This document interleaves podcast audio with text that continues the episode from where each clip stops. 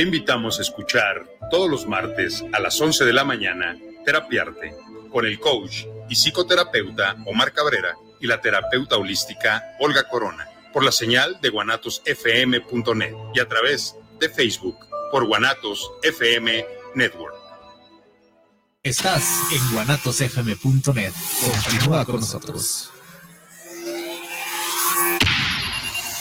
Los comentarios vertidos en este medio de comunicación son de exclusiva responsabilidad de quienes las emiten y no representan necesariamente el pensamiento ni la línea de guanatosfm.net.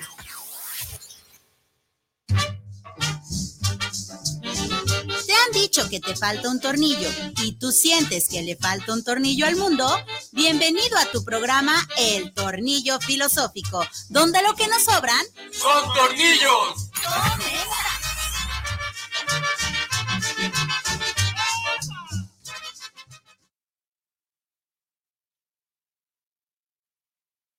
¿Qué tal? ¿Qué tal, queridos tornillo escuchas de esta y otras realidades? Bienvenido a este su programa El Tornillo Filosófico del que nos sobran son tornillos. Y nos faltan miembros. Y razones. Sí, ah, hablando de eso, eh, amigo, qué, qué gusto. Las cámaras se, se alegran de verte por acá. Hola. Y los micrófonos. Consíganme chamba. Los, los micrófonos. Una chamba eh, que no me obliga a trabajar en sábado. Híjole, este, va- vamos haciendo dos cosas. Ah, ¿Puedo dar anuncios parroquiales, Isra? Muy bien. Antes de los anuncios parroquiales, pues agradecerle a Isra y a Guanatos FM que nos tienen aquí en su multiplataforma, ¿verdad? A través de YouTube, Facebook, Spotify, TV, Budokan en Brasil. Más Ay, qué miedo. música. Ahorita va a hablar un viejito. Sí, no, Aguas, este, truchas con eso. Eh, pues para, para todos los donde nos pueden escuchar, eh, hay dos anuncios parroquiales. El primero de ellos es que Ángel busca chamba, Que no trabaje de sábado. una chamba que lo dejen descansar en sábado, No, es que, ay, no, ¿cómo? o que te trabajes La- la- la- mediodía. Es que no, no me gustaría, más bien, no es que no me guste hablar mal de mi empresa, claro que me encanta hablar mal de mi empresa, pero no puedo decir cuál es. Pero para la gente que Sabe dónde laboras. sabe dónde laboro, sabe que estamos ahorita en el mismísimo infierno, porque de un día a otro nos cambiaron las condiciones de trabajo. Gente que iba a la escuela, que recogía a sus niños, que tenía citas en el hospital, nada de eso, todo se cancela y este es el horario que tienes, punto, se acabó. Y ya no le podemos hacer de ninguna Y forma. la queso, ¿no? La queso. Y no nos pueden, esos horarios específicos no nos pueden ni cubrir, ni podemos pedir que nos cubran, ni podemos cambiar el día, ni nada te Híjole. tocó tal hora, ya, así te quedas, carnal. Y pues andamos ahí todos queriendo... La neta, la banda no se anima a hacer un sindicato. Yo no me animo a hacer un sindicato porque eso significaría seguir trabajando donde estoy trabajando. Si no, pues qué caso tiene hacer un sindicato. Sí, baterías todo para nada. Ajá, exactamente. Y pues está feo ese, ese trabajo. No voy a decir que, qué trabajo es, pero está bien Está feo, quemadísimo. es el peor del rubro. Eh, le decimos el... Ah, así hay que dejarlo. Bueno, entonces, pues ahí, si alguien tiene una empresa más decorosa en la cual contratar a este señor y que le den chance de salir los sábados al tornillo, estaría chido. Y eh, por otro lado, eh, vamos a hacer casting. Vamos a hacer casting, ¿verdad? Mándenos su CV. Mándenos su CV, mándenos un video diciendo por qué usted quiere ser tornillo. Este, y aquí lo esperamos, ¿verdad? Este, entonces, eh, que lleguen a través de nuestras redes y también las de Guanatos, ¿verdad, Ira? Así es. Entonces, pueden mandar su video de por qué quiero ser un tornillo. ¿Qué, qué, qué usted va a aportar estando aquí? Alex por lo general aportaba la parte positiva, bien idealista y bien irreal de la vida. Entonces, necesitamos que alguien aporte algo diferente. Ya tenemos un hilismo y un hilismo pasivo. Por ahí tenemos tintes de hedonismo y algo también ahí de... A veces hay mucha humanidad. sí, sí. bastante humanidad. Yo creo que eso es lo, lo que menos falta aquí. A lo mejor un unicornio no, no quería mal. Ah, pero está ah, algo rosita, ¿no? Ah, si, si lo vemos en colores, ya están todos los espectros oscuros. Faltan los espectros claros, los rositas, amarillos y blancos, hay todos bonitos. más Así es, entonces, pues si, si, si, si a alguien le interesa ser parte del tornillo filosófico, ¿verdad? Pues mande su video, mande su casting, ¿verdad? Y pues ya estaremos viendo en las próximas semanas a ver qué sucede. A, a ver, una, una pregunta filosófica como para el casting.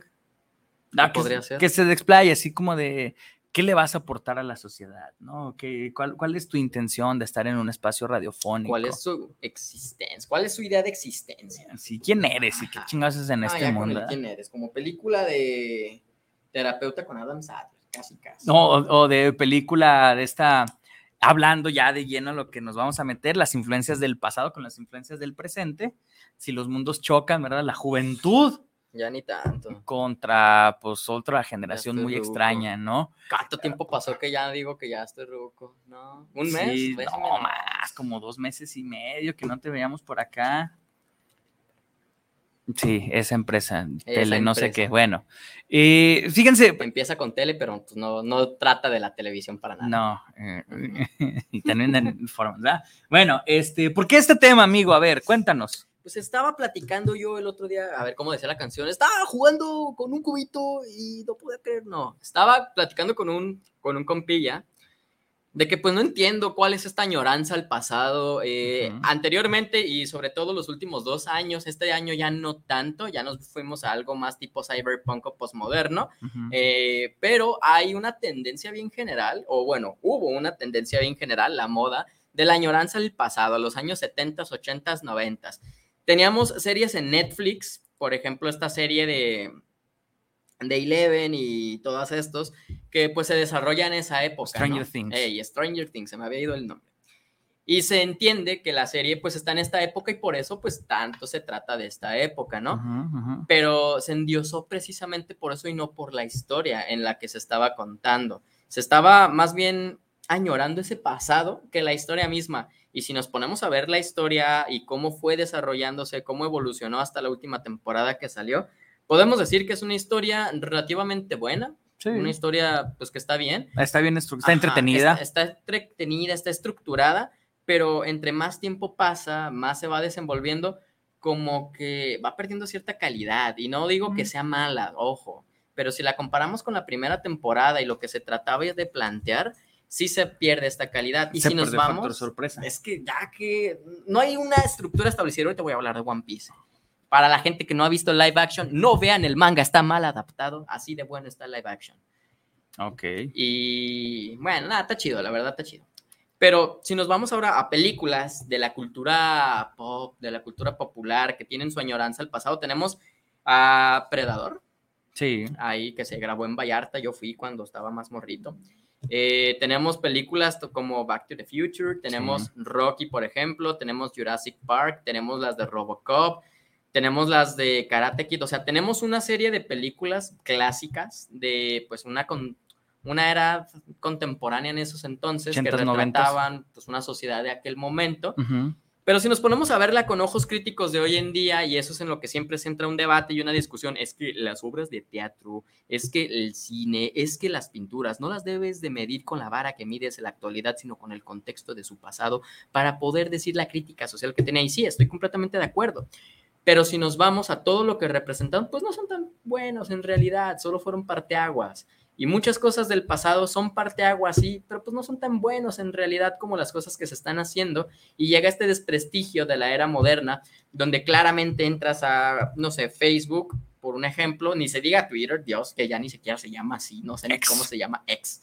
Gracias a eso ya tengo tres páginas diferentes con una X. Está muy chido. Y nos metemos a ver a los cantantes contemporáneos, ¿no? Y eso Ujú. pasa más con la música, sobre Ujú. todo. Pero nos metemos a que la gente critica a Bad Bunny, no, que ese vato machista, misógino, y luego cambia Del- su estructura. reggaetón en general, Ajá. ¿no? O sea- no, y es que eso ni- ya ni siquiera pasa con el reggaetón en general. Señora, el reggaetón del pasado, porque dicen que era bueno y era el más misógino. Pero si nos vamos hoy en día, por ejemplo, canciones como la de Andrea, de Bad Bunny, que dice ella quiere respeto y que no se lo quiten, y la gente dice, es que está respondiendo solamente a los estereotipos de la época actual en la cual tiene que decir, y es como de, ah, pues no estás utilizando entonces el criterio de no juzgar conforme a otras épocas, sino con la época de ahorita. Y si eso es lo que se necesita ahorita, entonces técnicamente no está mal.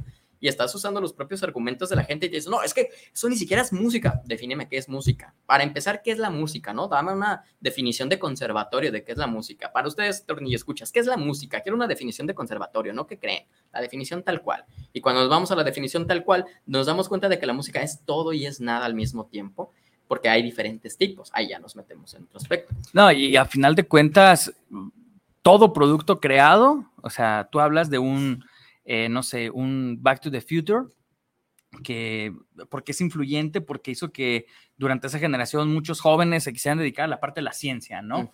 O sea, vamos a ver si es cierto que se puede construir una máquina del tiempo, ¿no? Jurassic Park eh, hace un boom en la paleontología, ¿no? Eh, Las universidades voltean a ver de nuevo el estudio de la paleontología como algo demandado, ¿no?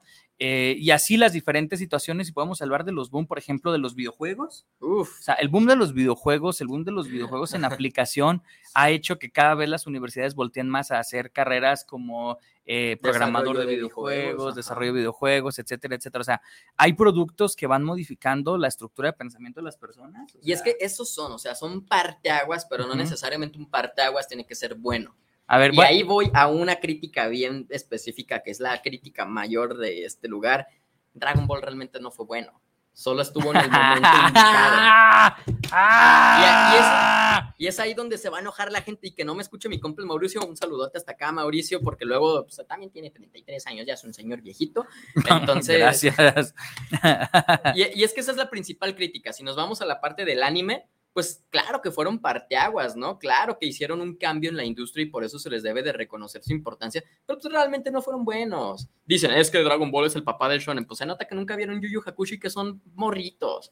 Es que Dragon Ball es la base de los tres grandes. Pues igual y sí, porque los tres grandes del shonen, y ojo, los tres grandes no son los mejores, sino que fueron los que tres que salían al mismo tiempo en una determinada época, que son Naruto, Bleach y One Piece se inspiraron precisamente de Dragon Ball. Y ahí es donde se les reconoce su importancia, pero pues si te pones a ver la serie, realmente no tiene nada bueno. Naruto mejoró muchísimo la historia narrativa, que luego se fue a la basura, claro, pero mejoró mucho la construcción del mundo, que Dragon Ball no hace. Dragon Ball de repente saca algo nuevo y todo el mundo lo aprecia, pero pues por lo menos en Naruto establece una base sólida desde el inicio que casi no rompe. One Piece ni se diga, una estructura narrativa en la cual una historia es coherente con el pasado, el presente y el futuro y en el cual te van dando pistas del pasado hacia el futuro. Y luego tenemos Bleach que pone una establecida de los niveles de poder un poquito más generales que en One Piece, un poquito mejor que en Naruto, más o menos también, pero pues agarra todo lo bueno que hizo eh, Dragon Ball y lo establece con su propio mundo, su propio lore, sus, sus propios sistemas y enriquece muchísimo más la gama de poder. Entonces ahí tenemos que tres series que son más, ya ahorita no tan contemporáneas, pero que pues en el pasado fueron los tres grandes, tomaron las referencias de qué? Pues de Dragon Ball, de Dragon Ball Z, más que de Dragon Ball, porque la Ujú. gente piensa que Dragon Ball es todo Dragon Ball Z y no es así. Y lo hacen muchísimo mejor. Y si los ponemos a ver ese punto crítico, pues realmente no fue tan bueno. La historia cumple, es entretenida, pero solamente estuvo en el momento indicado para hacer ese parteaguas. ¿Por qué? Porque Saint Seiya también existió y Sailor Moon también existió y los dos también establecieron su base, en uno en el Neketsu y otro en la Sailor, que hoy en día todavía las transformaciones bonitas, rositas de colores se les dice, ah, una transformación de Sailor Moon, ¿por qué? Pues porque dejó un parteaguas, ¿no? Ujú. Pero si nos ponemos a verlos con un ojo crítico, realmente ese parteaguas importante como es Dragon Ball, pues realmente no es tan bueno. Fíjate, a mí, ¿dices con qué me pasó eso? Eh, con los Caballeros del Zodiaco. Uy. O sea, en su De momento, en su momento era lo máximo porque yo me acuerdo que no había nada más importante, chingón y fregón en la Ajá. vida de Ese es- salir del kinder. Ajá, es o que sea, es eso, esa ¿no? influencia, ¿no? Sea, Estamos de morritos y quieres llegar a verlo. llegas, lo ves, en la papelería te venden el monito que se le quita la armadura con, pegatinas, ¿no? Eh, buscas y añoras tener una figura de Bandai, me acuerdo, ¿no? Buscas tener Una un- figura, eh, una vintage, ¿no? En, en mi época eran las vintage, ¿no? Uf, Este, y, y sí genera así como un boom en el que dices, no manches, quiero tener todos los caballeros del zodiaco, las promociones en las papitas, Me en las acuerdo que había galletas, unas todo eso, ¿no? tarjetas que hasta la fecha yo quisiera seguir teniendo. Ahorita voy a hablar un poquito de eso, pero eran unas de Imagine y eran Imagine. como 300 cartitas porque también tenían Sí. de Dragon Ball. Y luego salió hasta la saga de Hades. Y no, estaban Y- hermosas. Y, y todo ese rollo, las figuras Botlek de gomita, ¿no? Eh, Eh, sí las transparente, tuve, ¿no? sí. Eh, y todo eso dices, órale, qué chido, me acuerdo con mucha añoranza de mi infancia, ¿no? Pero hace poco tiempo, unos cuantos años, dos, tres años, que volví a ver Los Caballeros del Zodiaco, dices, lo disfruto porque viene esta añoranza, pero la neta, todas las sagas son igual, Exacto. ¿no? Y me encanta, ¿no? Y claro que en algún momento quiero tener las dos armaduras doradas en una vitrina súper perrona junto con, su los dioses y todo. divina. No, no, no, están las divinas, sí, pero, Ah, pero o sea, sí, sí, sí me, sí me gustaría así como tenerlo, pero ya no, ya no siento que me vaya a emocionar o generar alguna situación eh, fuerte los caballos del zodiaco, a diferencia de, por ejemplo, hace poco que acabé de leer el manga de, de Chainsaw Man, por poner un Ah, ejemplo, ¿no? bueno, sí. Eh, o sea, un producto más cercano a lo contemporáneo, más cercano a las ideas que tenemos en la actualidad, eh, incluso en cuestión cosas doblaje, bien ¿no? bonitas en respecto a la filosofía, al existencialismo, Ujú. respecto a los deseos bien banales y simples. Y, y Chainsaw Y el sentido de la vida. Ajá, o sea, rompe un estereotipo bien chido, porque si nos remontamos a la época de plata, porque Naruto, One Piece y Bleach corresponden a la de plata, Dragon Ball a la de oro. Pero si nos fijamos en esa motivación de Denji, Denji quiere tocar a una mujer y ya, mientras que Naruto quiere cumplir el sueño de ser el Hokage, mientras que en One Piece quiere encontrar el tesoro más grande, mientras que en Bleach él quiere proteger, este vato quiere algo que diríamos mundano, bien X, bien oye, ¿qué te pasa? Y nos damos cuenta de que no se necesita toda esta epicidad dentro de una historia para que sea una muy buena historia. No, y que al final de cuentas eso que desea a, a los pocos capítulos se lo dan y le dicen, ves, no era tan extraordinario. Ajá, y tiene que encontrar ahora el motivo en su vida porque ya lo tiene. Entonces, vaya, o sea, Chainsaw Man, producto contemporáneo que, que, que va a responder a las necesidades contemporáneas, eh, que está dirigido a un público actual, pues sí tiene muchas diferencias y no hablemos de la calidad, ¿no? Eh, que por ahí viene este rollo también de los remakes en películas, en series, en todo eso. Y es donde más nos podemos dar cuenta que algo pudo haber sido bueno o malo según que, porque ahí tenemos remakes de todo tipo. Películas, tenemos remakes de animes y tenemos remakes de videojuegos, que es como lo general, ¿no? En cuanto a los remakes, por ejemplo, eh, donde nos podemos dar cuenta de si algo fue bueno o no fue bueno, es cuando lo adaptas a la actualidad y te das cuenta de que se disfruta como si fuera la primera vez. Y yo tengo dos ejemplos bien fáciles, Resident Evil 2 y Resident Evil 4 remakes. Cuando salió el remake del 2, yo pensé que iba a ser un juego así con controles de tanque. Ya no se va a ver pixelado, pero se va a ver en alta definición, ¿no? Y lo vemos hoy en día y toma, cámara en tercera persona y cambia toda la estructura. Y ahí es donde te das cuenta de que todo lo del pasado, toda la idea, pero poniéndole las mecánicas modernas, sigue siendo bueno y hasta mejor. Al punto en el que si hay alguien nuevo que quiere jugar estos juegos, le recomiendas más el remake que el juego original y te das cuenta de que eso fue bueno. No solo fue un parteaguas, fue bueno. Y si nos vamos al 4, que el 4 es uno de los videojuegos más importantes de toda la historia porque fue ese un parteaguas de toda la historia, y lo ponemos en las mecánicas, ese juego salió en 2004 más o menos, 2004-2005, no recuerdo bien, pero pues más o menos en esas fechas. Y lo ponemos con las mecánicas hoy en día, le agregamos nuevas cosas, le quitamos algo que no funciona, le agregamos algo nuevo, le damos un lavado de cara y te das cuenta de que ese juego que no necesitaba un remake es mejor que su versión anterior y lo recomiendas más que la anterior. Y ya cuando te haces super fan, juega los juegos anteriores, pero porque ya estás enganchado a la franquicia, es donde nos damos cuenta de que algo sí funciona. ¿Dónde no funciona? Pues ahí tenemos un remake de Shaman King que salió el año pasado, 52 capítulos que según iban a adaptar todo lo del manga. Y sí está chido, sí me gustó, pero no es como que algo súper guau, ¿no? Incluso se siente apresurado. Está, por ejemplo, a contraposición el remake de Captain Subasa de hace tres años, más o menos, cuatro, salió en 2019. Y está chido, se siente bonito. Le dieron un nuevo enfoque, pero porque tiene sus bases bien establecidas en el Neketsu, mientras que Shaman King apenas y explora un poco más de su propio lore. Y se queda en una buena idea, pero pues una ejecución no muy buena, mientras que eh, Captain Subasa o los supercampeones se queda muy bien porque no solamente es una idea, sino que exploran esa idea del Neketsu y es donde está chido. Ahora, las películas es No, debatible. Y, y vaya, o sea, si un producto funciona en una época y en un momento determinado, se tiene que quedar ahí. Exacto. O sea, es, es mejor. eh, al- algo bueno, tú, tú iniciabas con Stranger Things, ¿no? Algo bueno de Stranger Things es que se supieron adaptar a una época en la que esa historia en particular tuviera congruencia.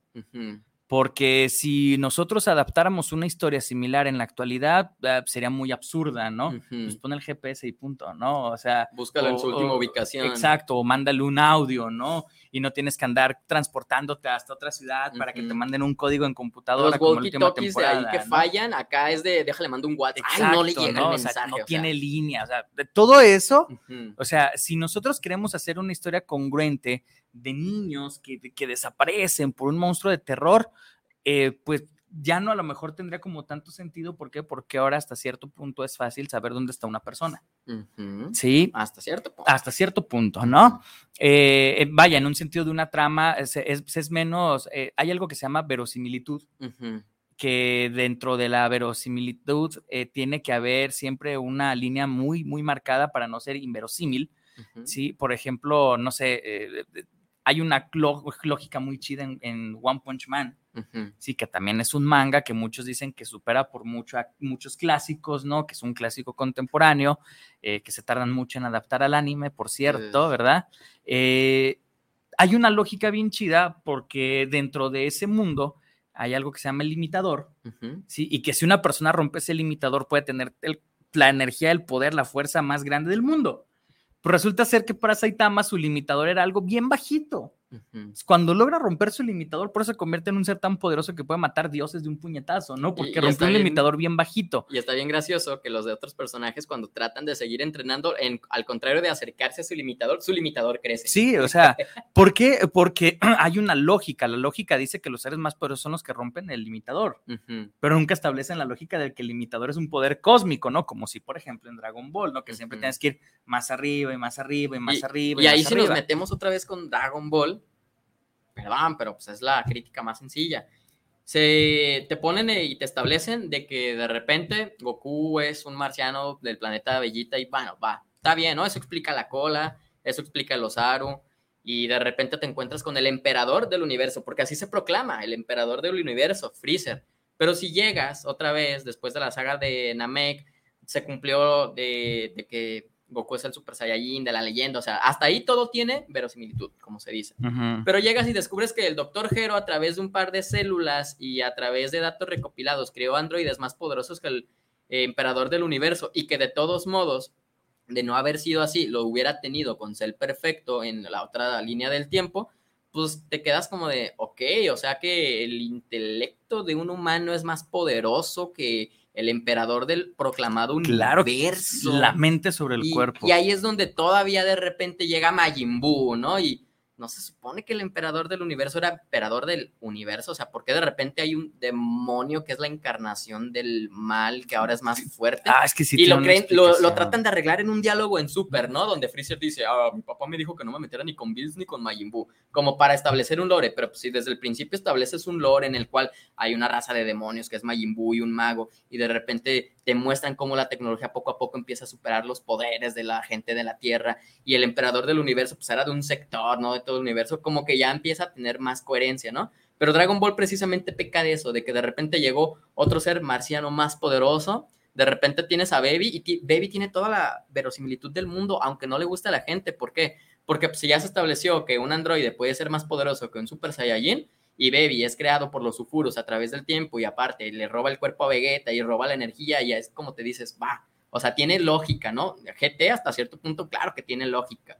Pero luego te das cuenta de que Super 17, eh, uno estaba en el infierno y el otro estaba en la tierra y de repente se fusionan, es como de, Y como Va. sacaste el cuerpo del androide si Ajá. estabas en el infierno, ¿no? Y, y porque dejan que la gente del infierno hagan androides para empezar a ver el Madayo, como que, pues, ¿qué pasaba? O sea, a ver los ogros, qué pedo, si a Ajá. Goku no lo querían regresar en... Bueno, pero todo eso resulta que no es canon. Nada de eso que estás mencionando es Y canon. de repente nos vamos al canon y se va todo a la chingada porque de repente hay un dios de la destrucción que jamás nos dijeron que existía, pero pues claro, todo el mundo tiene dioses, ¿no? Y de repente este dios de la destrucción pelea con Goku en fase dios y medio le da pelea, pero luego te dice, no, eso no era ni el 1% de mi poder y de repente hay otros 12 universos con 12 dioses, con gente más poderosa y te das cuenta de que si destruir un planeta no está tan difícil, ahora destruir un universo y luego hay un Senosama y se empiezan a sacar más cosas y más cosas y más cosas. Y de repente dos esferas del dragón, no, de repente una cabra mitológica ancestral es más poderosa que Goku Ultra Instinto porque es mágica. Va, la misma debilidad que Superman, hay otra copia. Y luego de repente dos esferas crean al ser esiano más poderoso del mundo, pero acortando su vida y es como de, o sea, ¿dónde empezó la lógica y en qué punto esa misma lógica establecida se fue? Y es por eso que es un producto malo. Ojo, no digo que no tenga su importancia, pequeños abuelitos, pero sí digo, es un producto malo. Y si lo comparamos con Naruto, claro que Naruto pierde verosimilitud después de la guerra ninja y claro que toda la historia se va al caño, porque destruyeron precisamente su propio lore, pero porque Naruto había establecido un lore y hasta ese punto lo hizo bien. Ahora que se me dicen, no, pero que al final se terminó siendo lo mismo, marcianos y todo eso, va. One Piece no ha destruido su propio lore y lo sigue construyendo. Pero yo, yo creo Hunter que... por Hunter no destruyó jamás su propio lore y es algo que está bien establecido también. Rurouni Kenshin nunca destruyó su propio lore y es contemporáneo a Dragon Ball y es muchísimo mejor historia porque explora todo eso que están explorando hoy en día y se le acaba de hacer un remake. Me enteré, un saludo al Neto, te quiero mucho. No, incluso un producto que ha sido, que ha estado tocando muchas, muchas épocas, ¿no? Porque se adaptó, se hizo el manga en los ochentas, se Estamos adapta hasta los 2023. 2000, ¿no? Hablo de JoJo's Bizarre Eso es una joyota. eh, que, que, que mucha gente, o sea, que en, en, en, en Occidente es así como de, ¿y eso qué? ¿No? O sea, famoso por referencia a cultura pop, pero también surge en los años gloriosos del shonen, ¿no? En los y es que ellos se ochentas, supieron rompe el shonen y, y, y rompe, ¿no? O sea, rompe Rompen todos los... la todo, todo. generación No, y, y en todo, ¿no? bien, Y, ajá. y- y siguen rompiendo, ¿no? Ahora resulta que están buscando los huesos de Jesucristo en Time Room Balls y todo ese rollo. Tiene lógica, tiene sentido reiniciar. Y hubo un reboot en el universo, ¿no? Que también este, lo mantuvieron.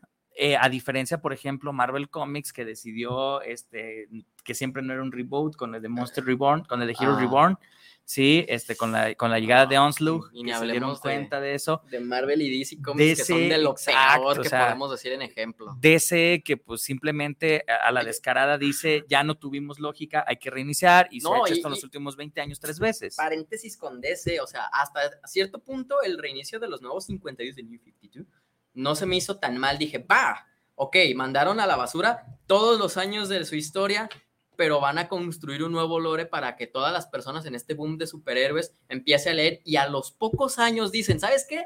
Esto sí era canon, esto de acá también, esto eran universos paralelos y es como de, carnal, caíste a lo mismo y peor, Sí, muchísimo peor. sí, por lo menos eh, Marvel lo que hace es, ah, todo lo que no escribamos es un universo alterno, punto. Ajá. O sea, ¿y cuántos universos alternos hay?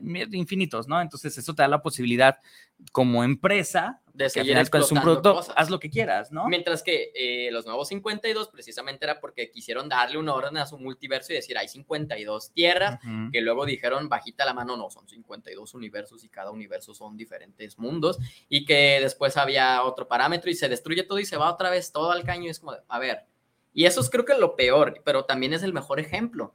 Los cómics an- anteriores de Marvel, los más antiguos, y los de DC Comics, no son tan buenos en realidad como lo son hoy en día.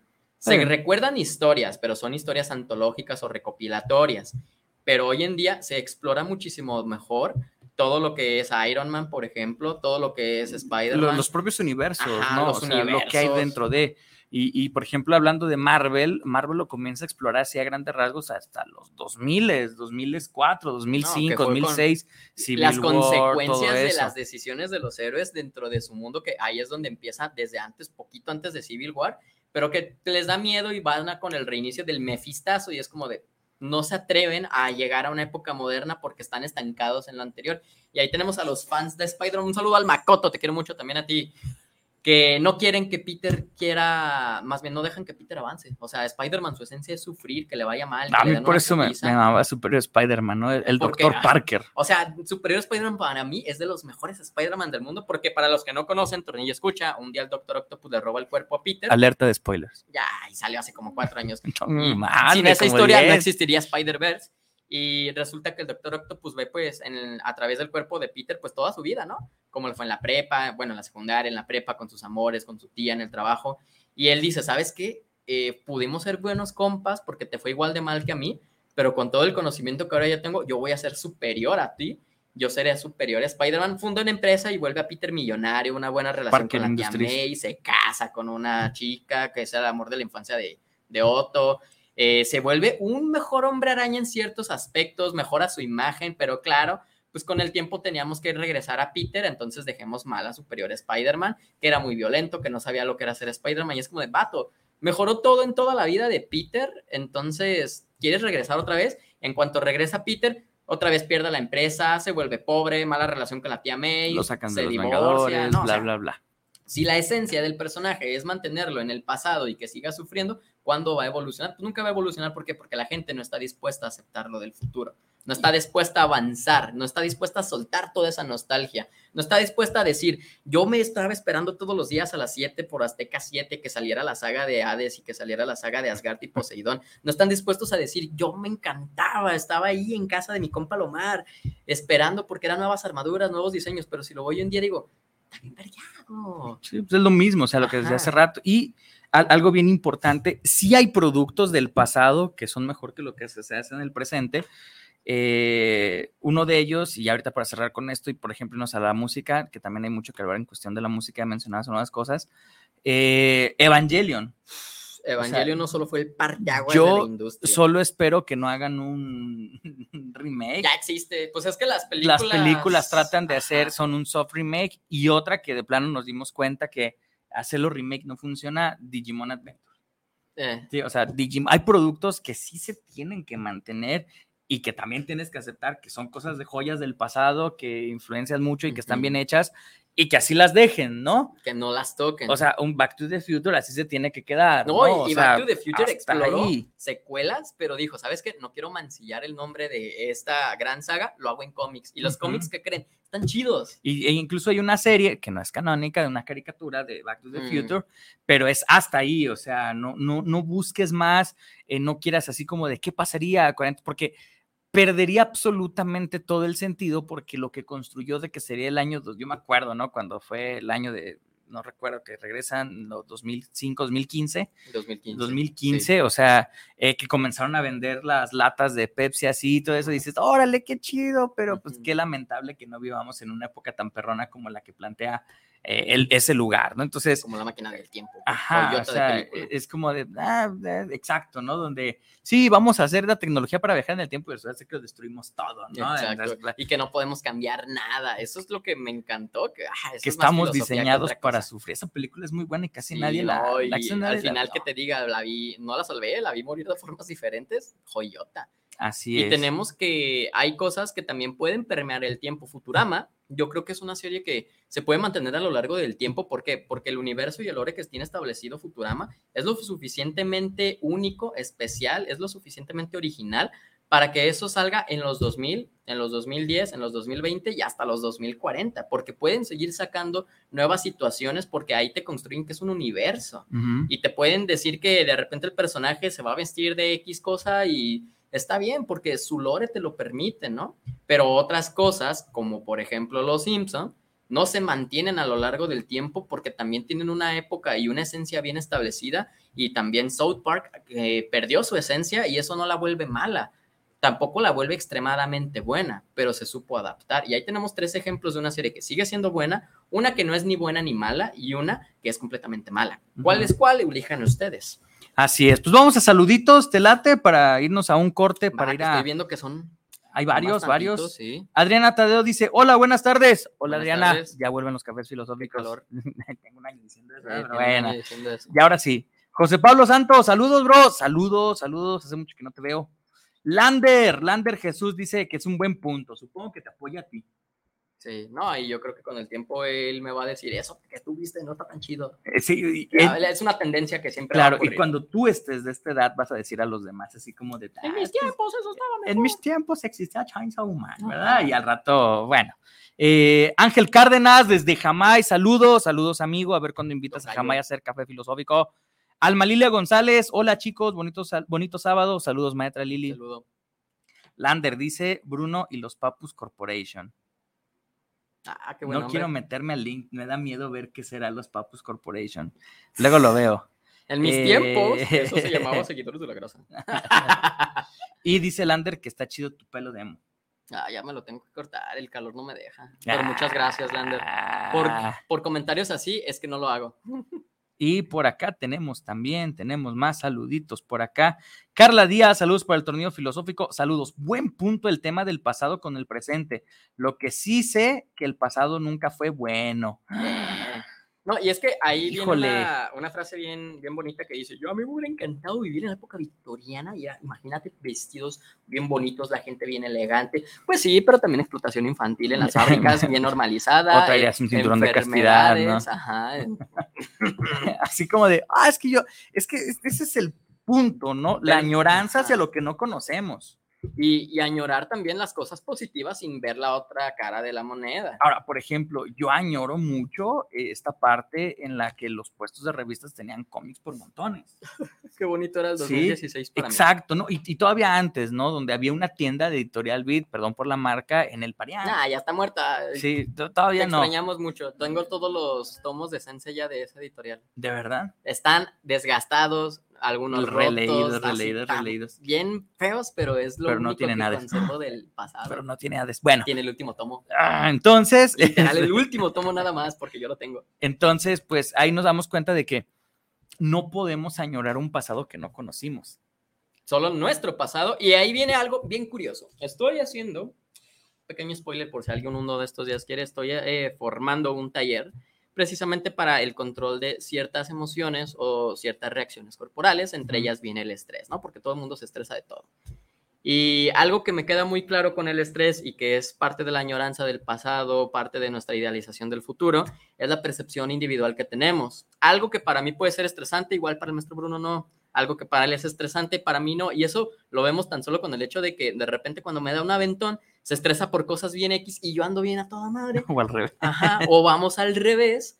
¿Por qué? Porque son puntos de vista distintos. ¿Y eso cómo, cómo afecta en esta parte de la añoranza? Bueno, mi pasado es distinto al de él. ¿Por qué? No solo porque yo soy más joven, no solo porque él a Y lo te mejor... encanta recalcarla. No, no solo porque él a lo mejor vivió en una época donde empezaron los clásicos de ahorita, sino porque el contexto sociocultural del mundo, el cambio climático, el dinero, todo esto era completamente diferente y nos hacía ver la vida de una forma diferente. Yo crecí, viví en una colonia distinta, en una casa distinta, con una familia distinta. Entonces yo añoro cosas de manera distinta y eso se vuelve parte de mí y se vuelven parte de mi inconsciente. Y cuando soy un adulto, se supone que debería de buscar lo que es mejor para mí. Entonces, ¿cuál es este mi vara para medir qué es lo mejor para mí si me siento bien, ¿no? Que es por lo general lo que hacen. ¿Y cómo puedo saber si me sienta bien o si me siento bien con eso? Pues añorando el pasado. ¿Por qué? Porque si antes una sopita me hacía sentir bien, ahora se me hace un gesto a lo mejor bonito que me hagan una sopita porque inconscientemente regreso. Y es por eso que la gente no está dispuesta a avanzar y dar un paso más allá, porque es buscar nuevas alternativas, nuevas fronteras, buscar en un mundo y en un universo desconocido. Es enfrentarnos a todos los días, ser niños nuevamente y dejarnos sorprender. Muchas veces ya no tiene cabida la sorpresa, muchas veces ya no tiene cabida la búsqueda del conocimiento. Y es por eso que la gente se estanca de antes, porque es más fácil decir, no, la música de antes estaba mejor, porque antes utilizábamos tal, tal, tal, tal y tal, a ponerte a escuchar un álbum de Bad Bunny y decir, oye, esta canción y este ritmo, pues no suena mal, a lo mejor son 30 segundos de todo el álbum, pero ya vi que no todo es malo. Y después te encuentras con otras cosas como Kid Keo y dices, oye, qué chido está esto, esto en mi época no se pudo haber hecho. Entonces, eh, parte de seguir en este presente que todos los días y con cada segundo que pasa es un futuro para todos nosotros, es dejarnos sorprender por la vida misma y dejar de estar anclados a esos recuerdos, a esa, ese pasado de ex, ese pasado de juguetes, ese pasado de caricaturas, ese pasado de comida y darnos cuenta de que la vida es más allá de lo que nosotros pensamos. Así es, y a final de cuentas, eh, una canción de la maldita vecindad tiene toda la, la razón del maldito mundo, ¿no? Eh, la de Pachuco, ¿no? O sea, tal cual, ¿no? Que el papá le dice, ¿cómo te atreves a salir vestido así? Pues como chico ska. Ujú. Y pues le dice, no mames, jefe, tú eres Pachuco, ¿no? O sea, así como de, no mames, también a ti te regañaban, güey, ya ¿no? están viejitos también. Sí, yo, amigo, amigo Aldito, saluditos, ¿no? Este, entonces, eh, es ese rollo, ¿no? Toda la generación es importante, pero va, ¿cómo, ¿cómo se vale añorar, no? O sea, por ejemplo, yo te he dicho muchas veces, no manches, yo extraño cuando las calles estaban bien vacías. O sea, y, y que a lo mejor a ti no te tocó vivir y que a lo mejor a ti no te estresa el tráfico porque dices, mames, de que yo me acuerdo siempre iba así en el coche, ¿no? No, Bien- y estresante el viaje y todo eso, pero de Hasta el repente... dormir con Ajá. el tráfico y con el ruido, pues yo duermo perfectamente. Y de repente es como que no, pues espérate, es que a mí sí me tocó vivir esa Ujú. época en la cual te trasladabas de un punto a otro en la ciudad en 20 minutos, 25 minutos y no una hora 15 desde la cobra para acá, ¿no? Entonces, eh, son esas situaciones. Pero bueno, vamos un pequeño corte, vamos un pequeño corte y regresamos para seguir con sus saluditos y seguir comentando sobre estas Sí, vamos influencias del pasado, la música que tiene mucho que decir, eh, el típico, eh, es- este, este argumento falaz, ¿no? De decir que la música de antes es mejor, ah, no necesariamente, pero bueno, vamos y volvemos a su programa El Tornillo Filosófico, donde lo que nos sobran ¡Son tornillos! y motivos para ir a consulta.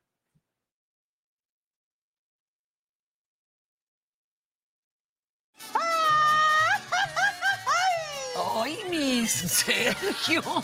Es que esta semana en la hora nacional celebramos nuestros festejos patrios. Nos acompaña Rosy Arango y el mariachi de Enrique Cruz. Nos pondremos románticos con el toque ranchero de José Esparza y con la marimba Nanda Yapa Fernanda Tapia. y Sergio Bonilla. Les esperamos este domingo. Esta es una producción de RTC de la Secretaría de Gobernación. Gobierno de México. La prevención patrimonial no es un juego. Por ello, en Amasfac, Asociación Mexicana de Agentes de Seguros y Fianzas AC, creamos valor con agentes profesionales de seguros y fianzas certificados. Acércate a tu agente profesional certificado en Seguros de tu Estado. Contáctanos en www.amasfac.org. Habla Andrés Manuel López Obrador. Mi padre se ponía feliz cuando le llegaba su pensión del Seguro Social. Eso lo tengo muy presente. Por eso cuando llegué a jefe de gobierno establecí lo de la pensión para los adultos mayores. Y ahora son 12 millones de adultos mayores que reciben la pensión. Y el año próximo va a aumentar la pensión 25%. Por el bien de todos, primero los pobres. Quinto informe. Gobierno de México. ¿Es usted un gran catador de buen tequila? No busques más. Tequilas y Galería El Búho. Bebidas finas y espirituosas de excelencia tequilera. Nos encontramos en calle Juárez 164B, en San Pedro Tlaquepaque, 3336-590863, con su amigo y servidor Emilio Ferreira. Tequilas y Galería El Búho.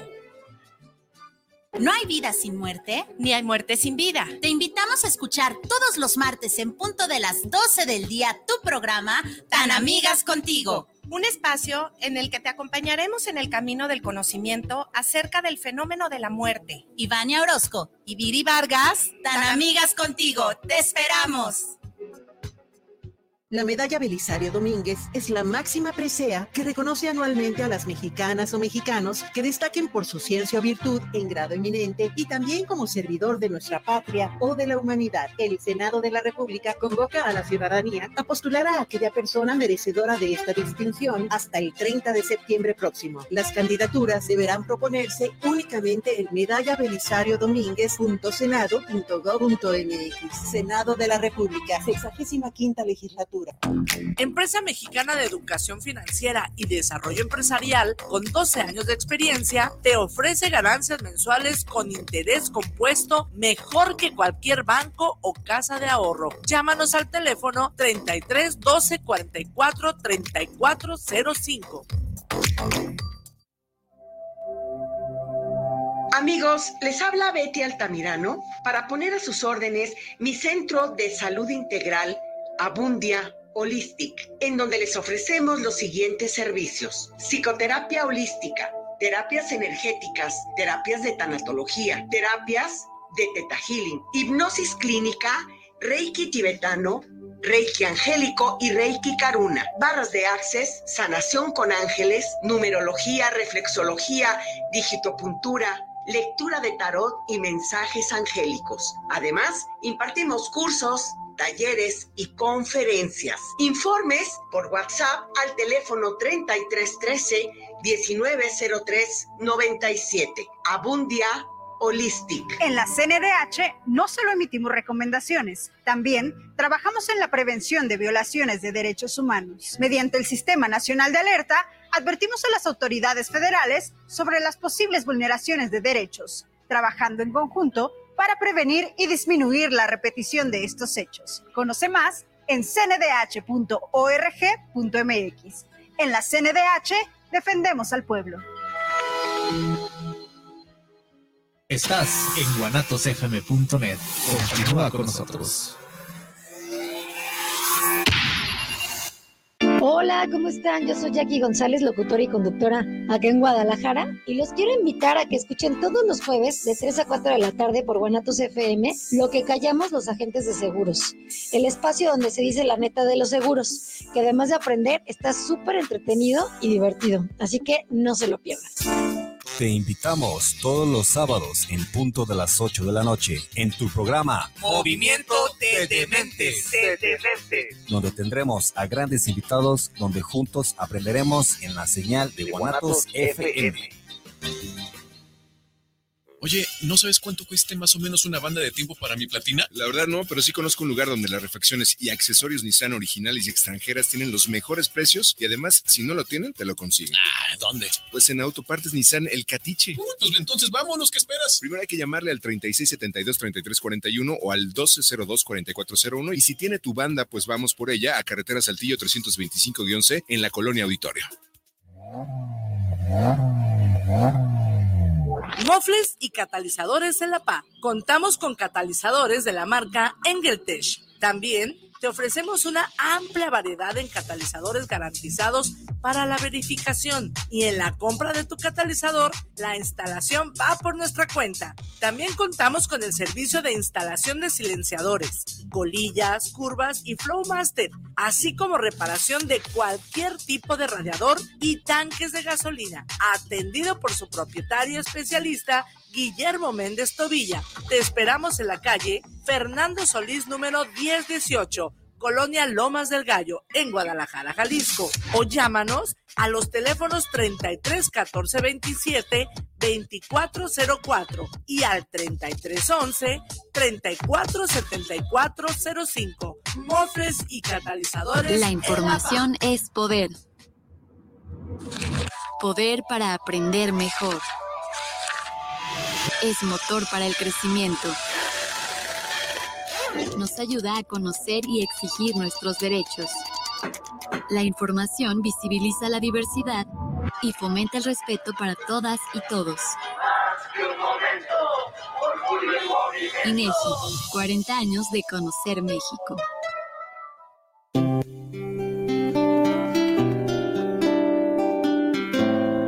Enrique Vidrio Radio. Una vida comunicando vida.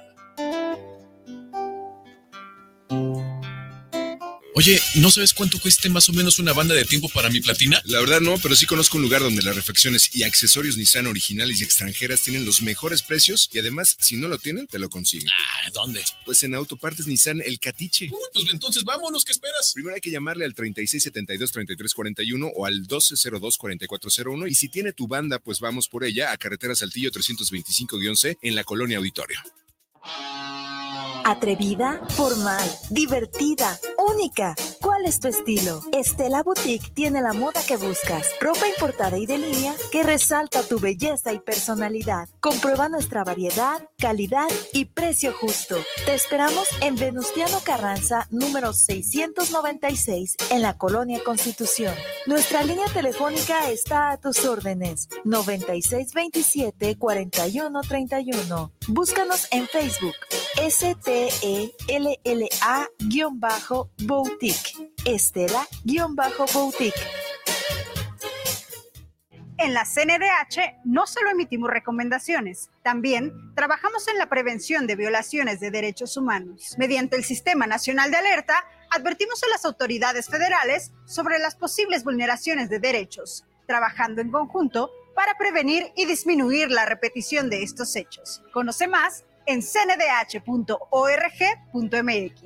En la CNDH defendemos al pueblo. Triton Pets, tienda de mascotas, te ofrece un amplio surtido de accesorios, alimentos y pequeñas mascotas, así como todo lo necesario para su cuidado. Con el respaldo de las mejores marcas del mercado, estamos ubicados en el centro comercial de Chedragui Lomas, Avenida Río Nilo, número 7540, local 29, entre Malecón y Patria. Te esperamos de lunes a domingo de 10 y media de la mañana a 8 de la noche o contáctanos al 33 14 11 22 22. Y recuerda, el mejor surtido y atención está en Triton Pets. guanatosfm.net Sueño que puedo compartir momentos únicos. Viajar a un paraíso lleno de vida. Disfrutar de mis películas favoritas. Ver a quien más amo riendo. Siempre conectada con el mundo que me rodea. Y descubro que ya es una realidad. Vallarta Plus, el arte de viajar.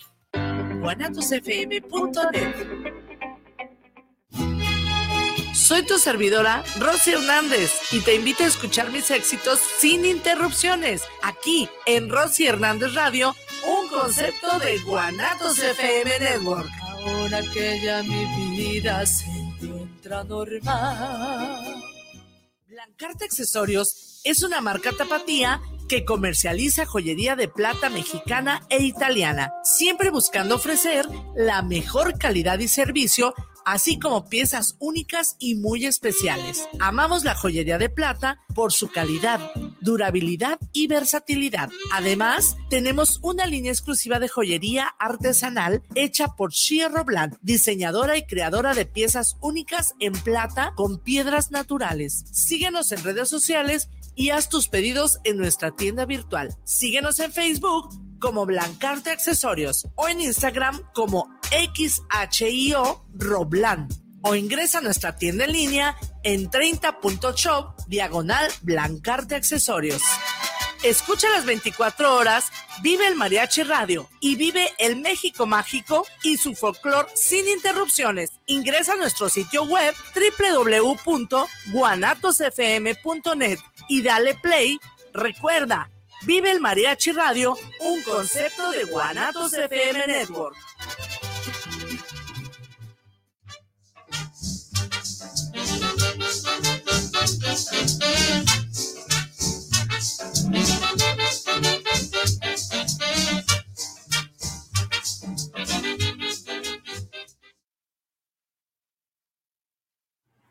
Bienvenidos de vuelta, bienvenidos de vuelta a su programa El Filosófico, donde lo que sobran son tornillos. Sí, Chingo de calor. grasa. Bueno, este, fíjense, hay una, hay una cosa bien interesante que ahorita me agarré pensando. A ver. Hay cosas de antes que son bien útiles y que los morros ya no ven como útiles. ¿Como la filosofía? No, ese es universal. Este, o la psicología. ¡Ah! Uy, no, no, no. Apenas está dando sus primeros pasos, mi Uy, niño. sí, y ya regresó a la casa de mamá filosofía, ¿verdad? Pero bueno, este, hay una situación eh, curiosa, interesante. Por ejemplo, dicen que las cosas de antes no son útiles y yo le encuentro utilidad mucho una cosa de viejitos, como dicen, y tú lo has visto, el monedero. Ah, yo decía el monedero. Yo pensé que iba a decir la agenda. También la agenda, o sea, son cosas que, que yo creo que son fundamentales para poder ordenar nuestra vida, nuestra mente, nuestra estructura y todo lo demás. Difiero porque el monedero igual y no es tan necesario. Bueno, si te cargas muchas monedas, sí. Pues ahí está la cartera. Mi cartera aguanta como, el otro día aguantó como 500 pesos en pura morralla. Ah, es bien incómodo. Cómodo, sí. Aguantó también. Útil lo fue. Ah, no sé, pero yo creo que ese tipo de cosas, ¿no? Eh, desea- desear la agenda, eh, eh, incluso en sentido de, de recomendación terapéutica, ha sido muy útil. Eh, todo, ese tipo de, todo ese tipo de situaciones eh, que muchas personas dicen, no, espérate, déjame anotar las cosas en el, en el celular, ¿no? Déjame hacer mi agenda en el celular o déjame, eh, ¿para qué traigo efectivo? Si tengo dinero digital, ¿verdad? Así como si el señor de la vinatería. Es bien estuviera- curioso porque hace un momento le decía al profe, aquí a mi, mi compa el Bruno, que traigo efectivo, pero a mí no me sirve de nada el efectivo. ¿Por qué no? Yo lo necesito digital. ¿Por Mis qué? transacciones, mi todo lo que yo hago se mueve de forma digital. Entonces, si yo traigo dinero efectivo, es como si no trajera dinero. Ok. Y si quiero ir a, a meterlo nada más de, pues, hazte un depósito, pues sí, pero pues, me van a cobrar. O sea, voy a todavía perder dinero por el hecho de tenerlo digital solo porque lo tengo en efectivo. Ahí está algo de futuro contra el pasado. Pues fíjate, a mí una vez me tocó la necesidad de ir a comprar algo a la tiendita en un tormentón que se había ido la luz y pues no tenían terminal y mucha gente estaba ahí esperando a que llegara la luz de la terminal para pagar mientras yo pagaba con mis billetitos. Es que también no se trata de eso. ¿no? Se O sea, trata de que Digo. yo- en la cartera yo traigo dinero efectivo. Digo. Porque de repente hay cosas pues que se ocupan, ¿no? Porque pues desgraciadamente, desgraciadamente México no, no está tan actualizado para servir bajo esas circunstancias y pues uno tiene que cargar cosas del pasado como dinero en efectivo. Cosas del pasado. Porque, a ver, si, si yo voy a la tienda, yo hago una transferencia y punto. Que no hay internet y no hay luz, traigo datos. Que se te descargó el celular, tengo un generador para cargar el celular, de esos que funcionan con base a gasolina. Que no hay gasolina, ah, arre, traigo 100 pesos. O sea, de el punto en el que quiero hacer algo al punto en el que digo, pues ya tengo que utilizar el efectivo, pasa bastante. Y para lo único que lo neces- necesito hoy en día es para camiones. Y nada más eso. Y también es una tarjeta, ¿no? Que vas y recargas, Ajá. ¿no? Y, y nada más porque todavía no se implementa en Guadalajara, pero en Ciudad de México ya se hizo de que puedas recargar la tarjeta desde tu celular.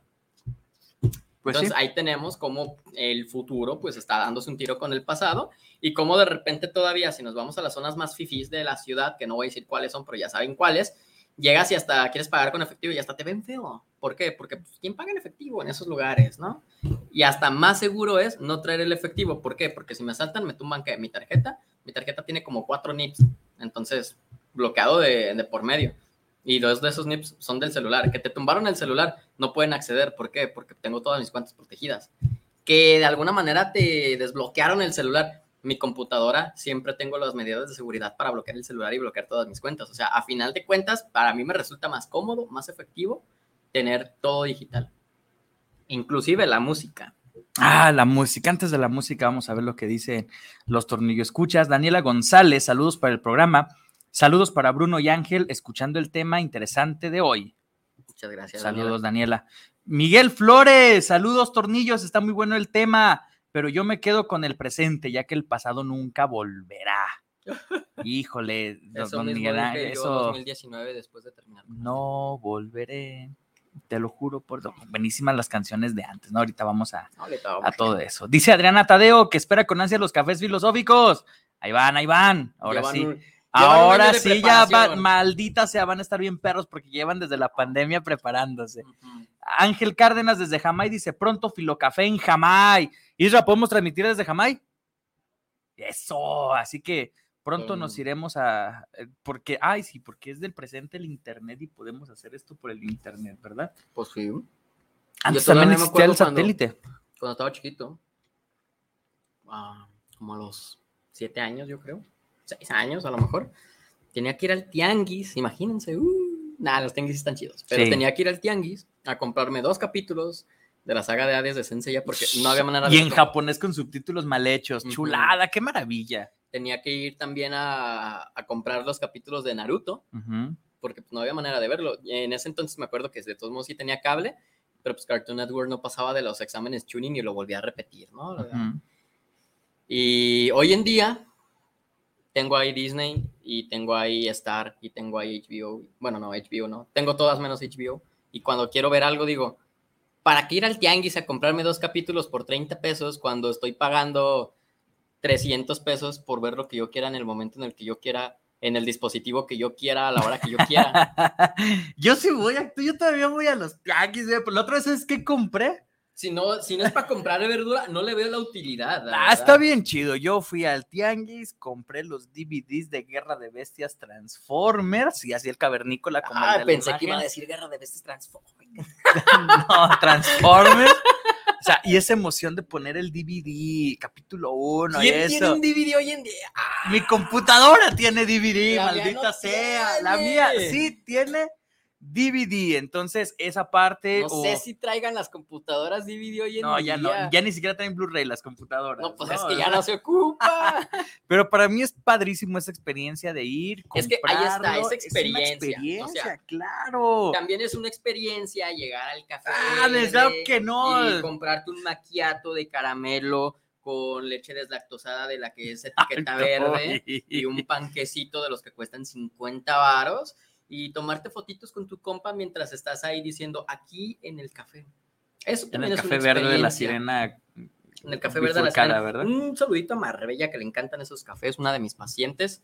Ya les platicaré un día. Un día hay que hablar de experiencias de cafés. Me, me gustan los cafés, la verdad. Cuando regresemos a los cafés filosóficos, hablamos Ah, de los hablando cafés. de- Sí, va, creo que es la la próxima semana. Eh, yo creo. Entonces, pues Ey. bueno, este, híjole, este, ¿qué les puedo decir, no? Eh, ju- justo ese tipo de, de- de cosas eh, son las que dices, vaya, a mí en lo personal, lo que insisto, yo añoro el pasado que me tocó vivir. O sea, sí, sí está bien chido que te lleguen los productos por, por, por a tu casa, güey. Mis monitos de Blitz que O pasaron sea, las aduanas ayer. eh, Está bien chido todo eso, de que de repente tú nada más le des clic a algo y llegue a tu casa, eso está poca madre, sin duda alguna. Pero esta parte de, de- de ir saliendo del programa a una tienda, eh, buscar lo que habías apartado y si de repente por ahí se te pega algo más, ir a ver un duelo de Yugi, ¿no? Entre Ay. los morros, todo eso. Hasta el Yugi se disfruta más con el No, juego claro que no, no, maldita. Y es que ahí vamos sea. a hablar también de la parte de utilidad, o sea, ¿para qué jugar un juego de cartas si de todos modos los monstruos no son digitales y salen en el momento? Lo veo completamente innecesario y lo veo completamente Es inútil y caro. de la demasiado caro, extremadamente caro. El deck de héroes, hacerlo a mi gusto y a mi antojo, a mi imagen y semejanza, no Ah. salía en menos de 3 mil pesos en su No. momento, para que se devalúen al año siguiente porque ya no es TSG.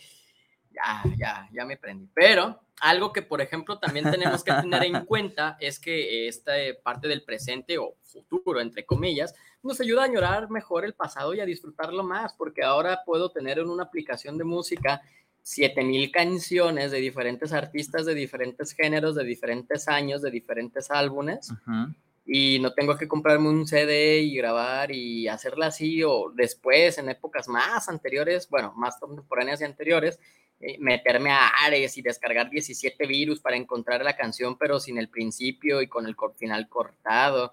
Es más cómodo ahora solamente tener que agarrar mis audífonos, ponerlos en mis oídos porque ya no traen un cable y ya no tengo que traer esas monstruosidades conectadas al aparato y que ni siquiera se pueden desconectar del aparato es más cómodo, es más fácil, es más funcional. Incluso la música hoy en día está mejor grabada, mejor ecualizada, está mejor mezclada, está mejor en general.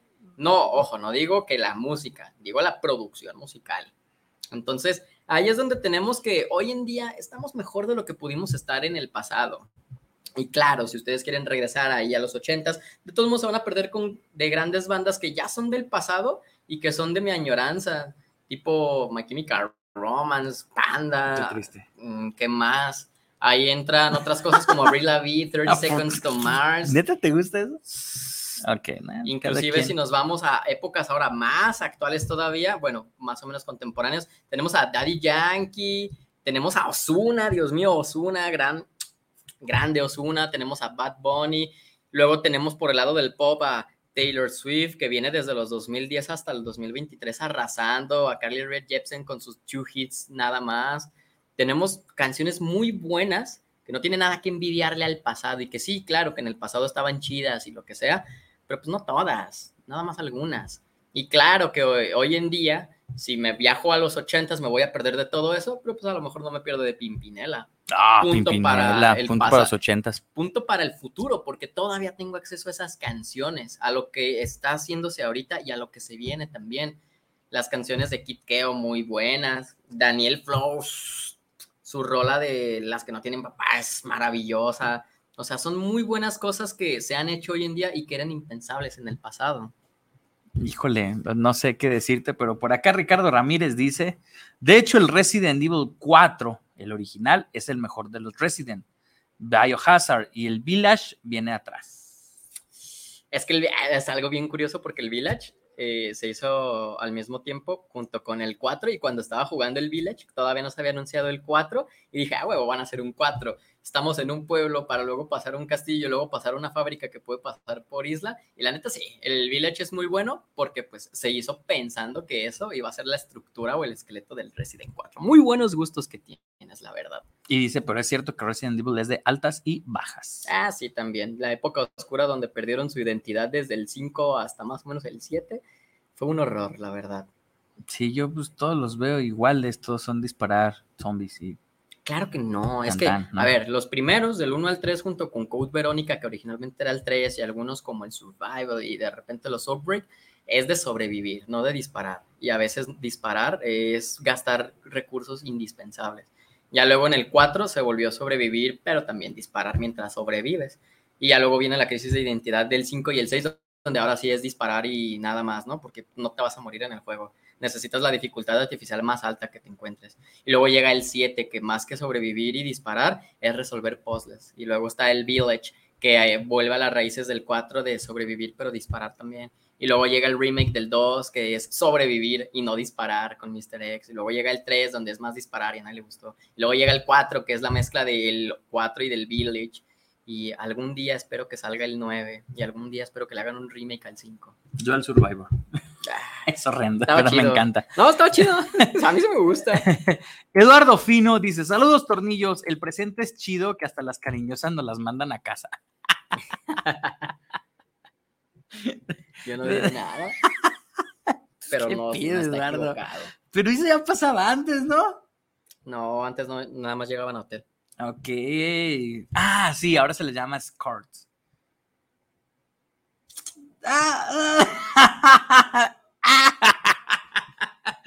pues sí, no, o sea, vamos, todo, todo evoluciona, todo cambia esa evolución. Manuel Roja. Manuel Roja, saludos para los tornillos. Hablen de criptomonedas, amigos. Ya no queremos dinero físico. Ah, ese es el punto principal de lo que estaba diciendo. A veces el dinero físico está más feo tenerlo que el dinero digital. Y otra cosa del futuro, a ver. Espérate, antes de que otra cosa, algo importante que quiero hacer es mandarle una felicitación a Ulani, que ayer cumplió años. Saludos Ah, a Ulani. bien, Ulani. Saludos, Feliz feliz, cumpleaños. cumpleaños, a Ulani. ¿Cuántos cumples? Bien muchos cumplió Ulani, como 73.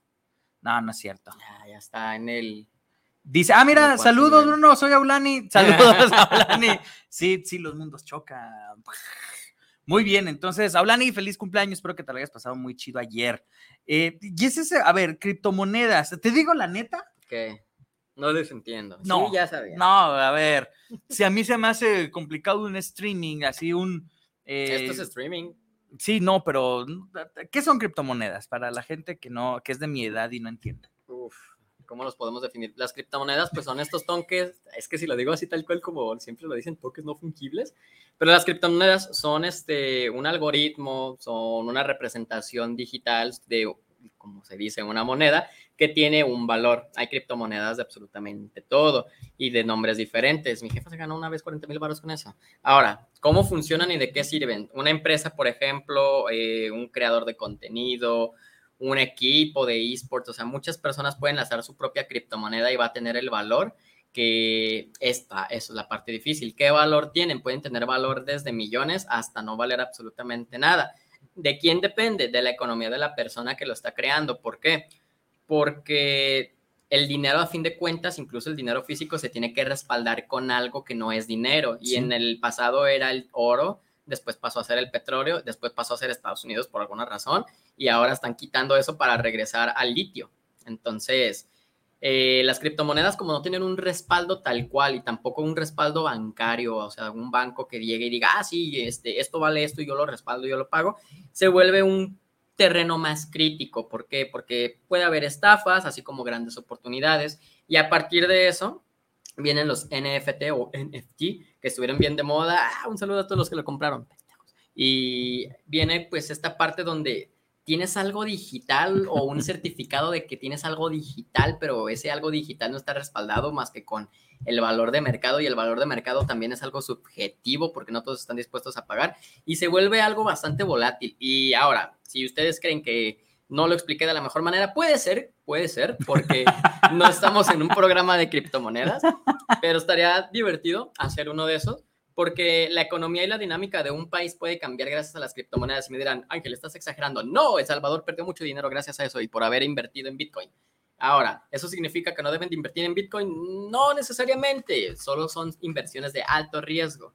¿Y de qué nos sirven las criptomonedas? De que ahora, por ejemplo, eh, por un decir, si un Bitcoin, no, bueno, si una moneda, eh, una criptomoneda vale, no sé, 100 dólares, eh, esa moneda valga 100 dólares aquí en China, en Japón y en Estados Unidos, ¿no? Entonces se tenía la idea de que con las criptomonedas hubiera un no hubiera un cambio de divisas por país, lo que pudiera hacer que a futuro las transacciones pudieran ser incluso un poquito más, se podría decir, fáciles, ya que el país podía cambiar su moneda por una digital y así pagar. Entonces se hizo ahí unos movimientos bien raros y evolucionó hasta la época contemporánea donde los NFT no funcionaron y donde de repente el trading y todas estas partes fungieron más como unas sectas que estafaban personas que como verdaderos coaches. Y es una historia bien divertida el esto de las criptomonedas. Yo me la he estado quemando bien de cerca, la verdad, eh, me arrepiento muchísimo de haber estudiado tercero de primaria en lugar de invertir en Bitcoin, pero pues son cosas de, del pasado que uno no se pone a pensar, ¿no? En ese momento. O sea, es como dinero no físico. Es dinero no físico, pero eso es inclusive más... Pero respaldado con tu dinero físico. No, nada, no, no. Es que... ¿Cómo lo adquieres? Si yo tengo ahorita mil pesos y los meto en mi tarjeta de crédito, por ejemplo, o no, más bien la de débito, tengo mil pesos respaldados por el Banco de México, ¿no? Sí. Banco del que sea, pero son mil pesos. Entonces esos mil pesos valen aquí mil pesos y en China valen a lo mejor más o en eh, China pueden valer menos. El Bitcoin, bueno, no el Bitcoin, las criptomonedas, no necesariamente puedo llegar y decir que valen mil pesos. ¿Por qué? Porque su valor de mercado depende mucho del mercado en el que se está moviendo. Es decir, no depende de la economía del país, no depende ni de mi economía, depende del valor de mercado que tenga. ¿Y cómo se determina el valor de mercado? Según el valor que se le está dando por parte de la sociedad, lo cual se vuelve algo muy subjetivo. Era el 2022, creo. chulada. O no sé si el 2021 con la hubo una tienda de videojuegos, no me acuerdo cuál, ah, es que esta noticia me encantó. Entonces ahí es donde podemos ver cómo va toda esta parte de la economía bien subjetiva. ¿Por qué? Porque las acciones de esta empresa, que estaba a punto de irse a la quiebra, pues no valían nada, ¿no? Entonces, ¿qué hicieron los empresarios? Pues empezar a comprar acciones, a empezar a comprar acciones. Y no, empezar a vender acciones para que también la empresa pues quebrara y sacara una feriecilla.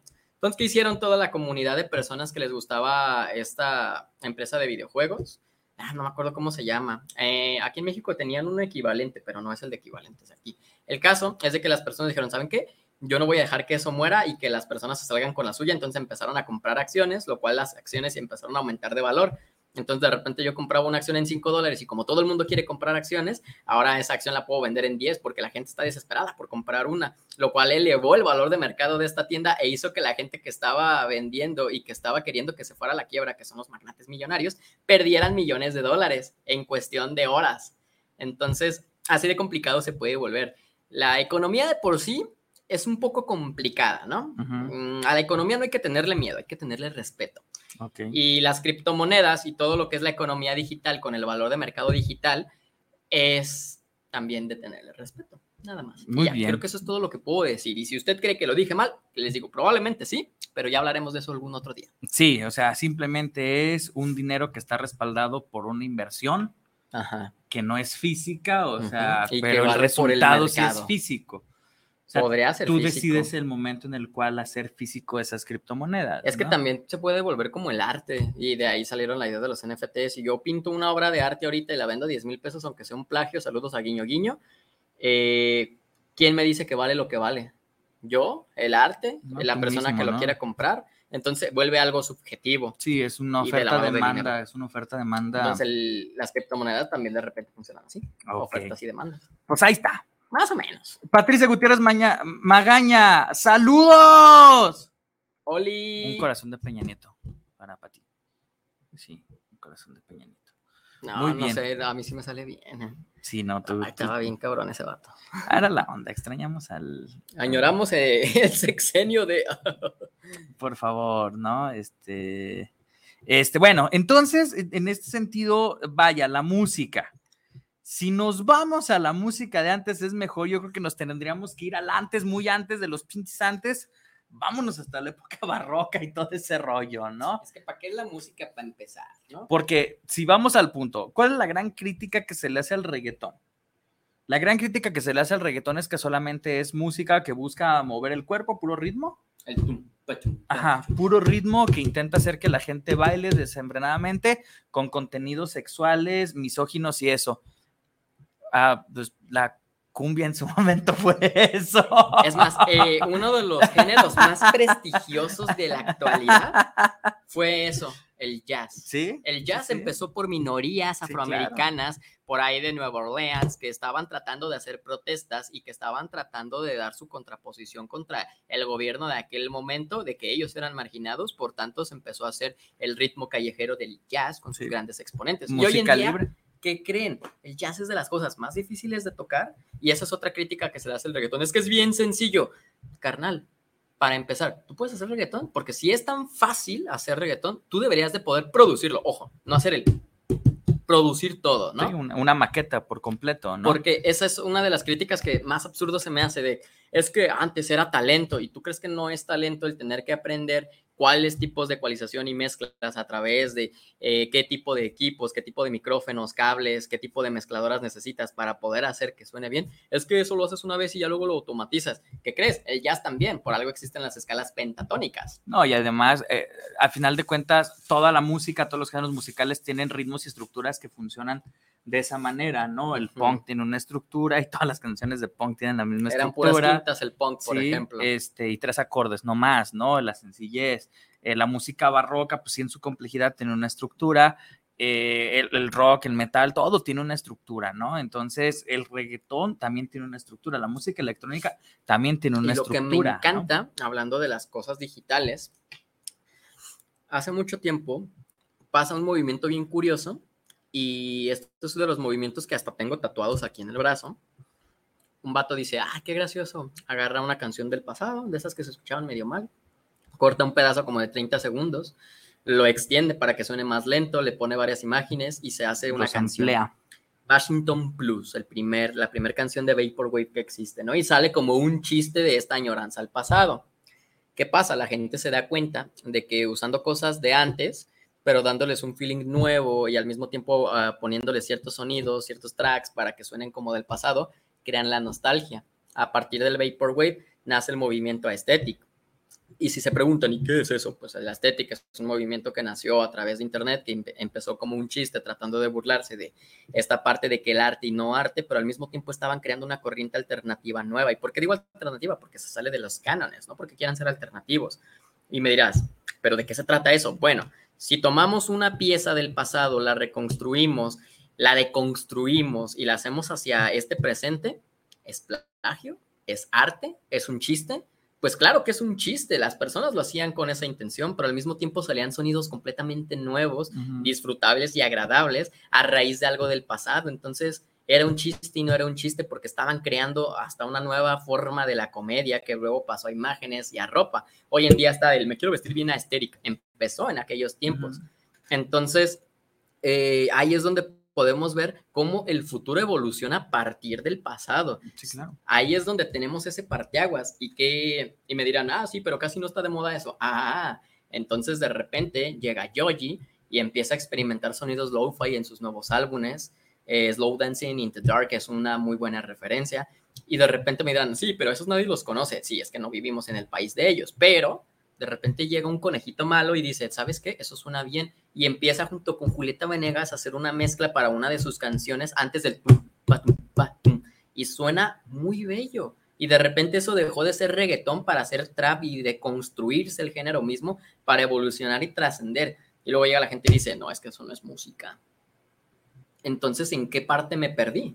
Sí, no, como si toda la música tuviera que ver una composición sea, no toda la música tiene que ser una Bohemian Rhapsody, ¿no? O sea, Ujú. tampoco toda la música tiene que ser este, nada más como el noise, ¿no? Que es una tecla aplicada en diferente, en la misma nota, en diferentes frecuencias, diferentes Ujú. sonidos, eh, que a veces puede tener menos sentido que incluso lo que se hace, ¿no? En este tipo de géneros. Pero es ahí donde, vaya, eh, lo importante de tener como esta polaridad, si lo de antes, si lo de hoy, eh, es bien chido porque un ejemplo de ello eh, que a lo mejor no funcionó como comercialmente, como debe haber funcionado, o como imagino que lo hicieron, fue cuando Metallica hizo el Garage Inc. Mm. Sí, o sea, un- la- los covers de las canciones que ellos los inspiraron a ser músicos, ¿no? Y las tocan a su manera. Y está chido, ¿no? O sea, muy diferentes a las versiones originales, pero ahí te das cuenta de esto, ¿no? Todos tenemos una influencia, seamos creadores de música, seamos escritores, seamos lo que sea, todos tenemos una influencia y a final de cuentas estamos revistiendo lo que ya sabemos, ¿no? El, el desarrollo de, de la sociedad es eso, revestir lo que ya sabemos. Ahora, eh, un, un ejemplo bien claro de saber reinventarse, ¿no? Eh, y ahí saludos a, saludos a mi jefa, ¿no? Este, que la otra vez me dice, ¿qué estás escuchando esa música de gays, no? Los de Modern Talking, ¿sí? Grupo ochentero por completo, ¿no? Que se separan por cuestiones acá muy, muy personales entre los dos miembros. Y en el boom de la música techno en los finales de los noventas, principios de los 2000 vuelven a lanzar sus canciones por ellos mismos, pero con el beat de techno y se vuelven a hacer infinitamente famosos, ¿no? Entonces cuando dices, ok, está chido el, el tener esta flexibilidad de decir, bueno, pues a lo mejor voy a cargar mis bitcoins, pero pues también está perrón traer mi monederito por si algún día tengo que pagar en un cajero, en, en- un estacionamiento. Que era ¿no? lo que les decía, o sea, Ujú. sí disfrutar y aprovechar todo lo que tenemos hoy en día, porque claro que la vida es más sencilla que antes. Y a los que me digan, no, claro que no, pues antes tan solo el hecho de que no existía el transporte público y se tenían Claro. que ir en vacas, burros y caballos. Caminando por completo. Caminando porque no alcanzaba para un burro, que no había ni pavimento en las calles y me van a venir a decir que es más sencillo, es que tú no viviste en esa época. Claro que no viví en esa época y por eso puedo decir, vivo bien a gusto, porque ahora yo sé que con 10 pesos puedo cruzar toda la ciudad si yo quiero en más o menos tiempo según el horario. Sí, cuestión de hábito y cuestión de, de- de adaptabilidad, ¿no? Y sí es la intención, o sea, mm, el pasado sienta las bases que en el presente construimos para ver qué va a su- resultar en el futuro, ¿no? O sea, vaya, tampoco hay que, hay que exagerar las cosas, ¿no? Yo me acuerdo, antes de que se le hiciera toda esta crítica masiva al reggaetón, y ojo, no es un género de mi agrado y eso, pero pues a final de cuentas, pues es música, ¿no? Eh, y de repente te puede sorprender como dices, ¿no? A lo mejor no la ejecución de las voces, no la ejecución de los instrumentos, porque no hay instrumentos como tal, pero de repente hay producciones muy interesantes, ¿no? Este, eh, de, de repente te das cuenta de que, y es una añoranza de mi vida, ¿no? Cuando estaba yo en la secundaria, imagínate, en la ¿Cuántas secundaria, güey, fue eso? salió el gato volador, güey, no, en la primaria yo estaba cuando salió el gato volador, güey, imagínate. Eh, salió el gato volador y la gasolina de Daddy Yankee, ¿no? Que todo el mundo cree que es la primera canción de Daddy Yankee, pero no, ya tiene como 20 años antes haciendo música en, en Puerto Rico, ¿no? Y aquí se hace famosísima la gasolina y el gato volador y todo el mundo así como que, no manches, qué música tan fea esto. Y tú todo el mundo así como que, ah, pero todo el mundo baila payaso de rodeo y no rompa, y es exactamente pues, pues como Exactamente que lo mismo. ¿no? Y ¿Verdad? es que ahí música para ese sentido. también. Y, y, y todo el mundo decía, bueno, pues no pasa nada, esto va a ser una moda. Y les estoy hablando que eso fue hace más de 20 años. Y hoy en día esa moda se ha deconstruido para presentar las modas más modernas. Eh, hay una canción que se llama Ayer me llamó mi ex, me acuerdo de quién, de qué, de qué, que cuando la escuché me llamó la atención porque combinaron los ritmos del trap con bachata y hoy la bachata, como no tienen una idea, me parece algo no de mi agrado, pero en cuanto la empecé a escuchar fue de qué interesante que este cabrón acaba de agarrar bachata y le acaba de meter beats de trap mientras habla de una canción bien genérica, ¿no? Pero al mismo tiempo bastante elevada en cuanto a su lenguaje. Y dije, oye, qué perro está esta rola. Está haciendo que algo que no me gusta, adaptándolo a un tiempo moderno, pero mezclándola con el parte del trap, me está gustando. Entonces, no solamente es que sea una moda, es que yo siento que la humanidad vamos por ciclo. Y ay, por ahí andamos en el último ciclo de la humanidad, ¿verdad? Pero vamos repitiendo cosas, porque también en su momento el punk's not dead, todo esto del pop y el hip hop, en su momento también fue mal visto. Claro. Y alguien me va a llegar y me dice, es que cómo puede alguien ver que el rock esté mal. Carnal, antes los rockeros, ve cómo se vestían, los metaleros cómo se vestían, ¿no? Antes les decían, es que ellos son los que son afeminados. Son como- los que pervierten en la Ajá. sociedad, ¿no? Sí, claro. Ahí está Judas Price, Dios mío, una de las primeras bandas en usar estoperoles en la ropa. Y no, es que eso es de mujeres nada más. Y cómo los atacaban por eso. Y hoy en día a todos los metaleros true llevan uno, ¿no? A los true. Saludos a mis amigos metaleros true. Saludos a Sí. Prepa 12, que ya no es divertida. Chale, yo hace mucho que no ando acá en esos, en esos ambientes, ¿no? ¿Verdad? Ya uno es viejito y pues estas cosas como que se van perdiendo, ¿no? No, y, y, y además, vaya, o sea, mencionas a Judas Price, ¿no? Eh, Rod Halford, uno de los primeros vocalistas de metal que se declara abiertamente gay, ¿no? Y estamos hablando de los años 80. Y era como algo bien curioso, ¿no? En la comunidad metalera fue así como que, ah, chido, ¿no? O sea, Madre. está perrón, ¿no? Qué perrón, y la madre. No había nada más este, extraordinario y, y fuera de, de- de lo normal en esa situación, pero pues bueno, en la actualidad, aunque se hable mucho, por eso yo siempre soy como un crítico de la evolución, ¿no? O sea, ah, como que realmente muy, mucha evolución no, no se ha permitido en estas épocas. ¿Era el universo 34 o era el universo 32, el de las ratas? Ah, creo que es el 32, creo que sí. Para usted, Tornillo, escucha, que quiere saber cómo va a terminar la, la historia de la humanidad, cheques el video del experimento de las ratas del universo 32 o 34, o póngale experimento del universo de, De las las ratas. Está chido, fueron seis experimentos, o sea, todos acabaron exactamente igual, y por lo que pasó eh, en ese momento, tal parece que nosotros ya estamos en el último ciclo de evolución. Es por eso que también hay una división en cuanto a los bandos, porque hoy en día alguien se mete a Facebook dice, oye, a mí me encantó ese live action, tiene toda la esencia de One Piece. Y 10, 20 personas de que le dan me divierte, ja, ja, ja, ja, el pendejo. Se nota que no has visto One Piece Ajá. de veras. Y es cuando, oye, pero pues es algo que me gustó y estoy expresando, se supone, en un lugar en Claro. el que es libre de, en el que puedo expresar lo que yo quiera y de repente tú vienes y me dices que mi opinión no tiene validez y que tu opinión es más válida y de repente la gente empieza a atacar a otra gente ya no porque de verdad lo hayan disfrutado o no, sino porque quieren hacer enojar a otros. Vean la temporada 23 de South Park, que estuvo muy cool, y también la 19, que trata precisamente de esos temas. Y ahí es donde nos damos cuenta de que no tenemos nada que hacer en realidad. Siempre estamos ahí nomás de ociosos. Hasta en el trabajo estamos de ociosos.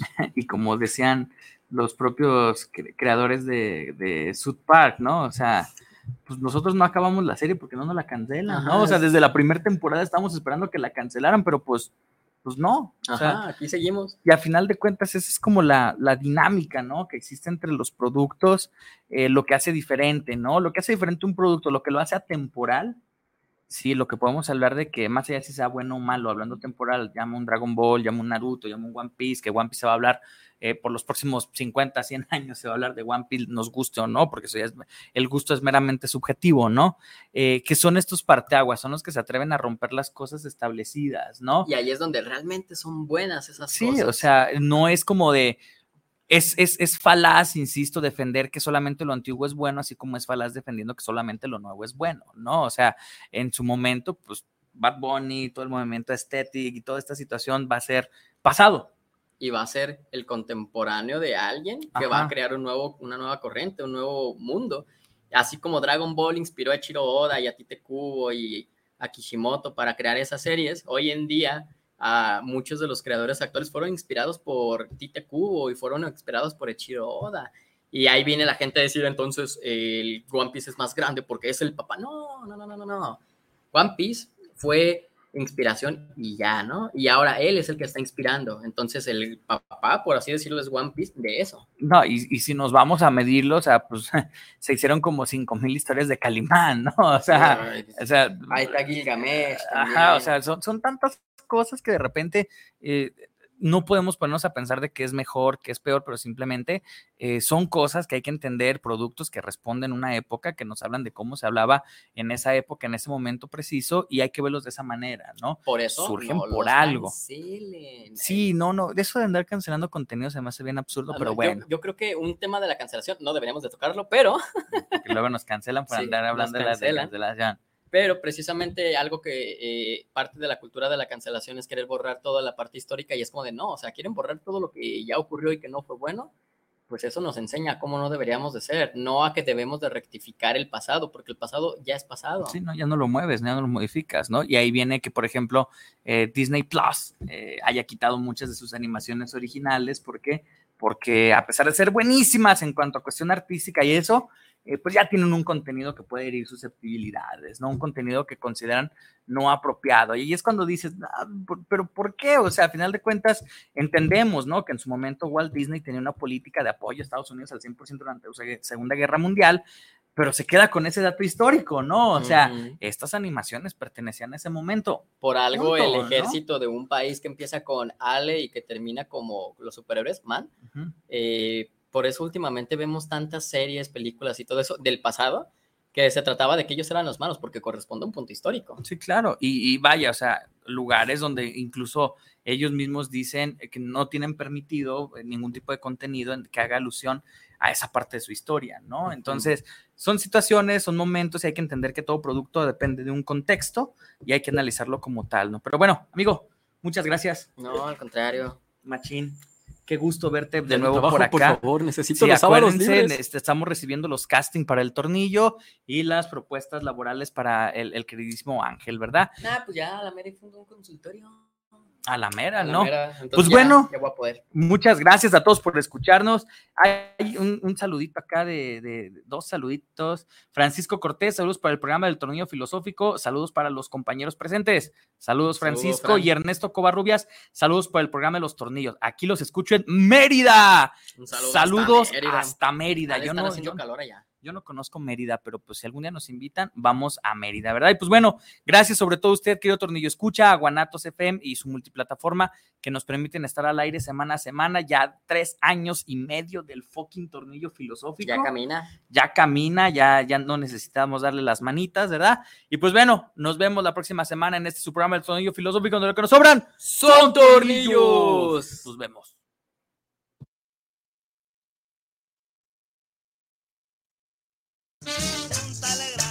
Muchas gracias por habernos escuchado. Si el tornillo fue de tu medida, esperemos que lo hayas disfrutado. Si no fue así, no te preocupes. La próxima semana tendremos más de tu programa, El Tornillo Filosófico, donde, lo que nos sobran Son tornillos. Hasta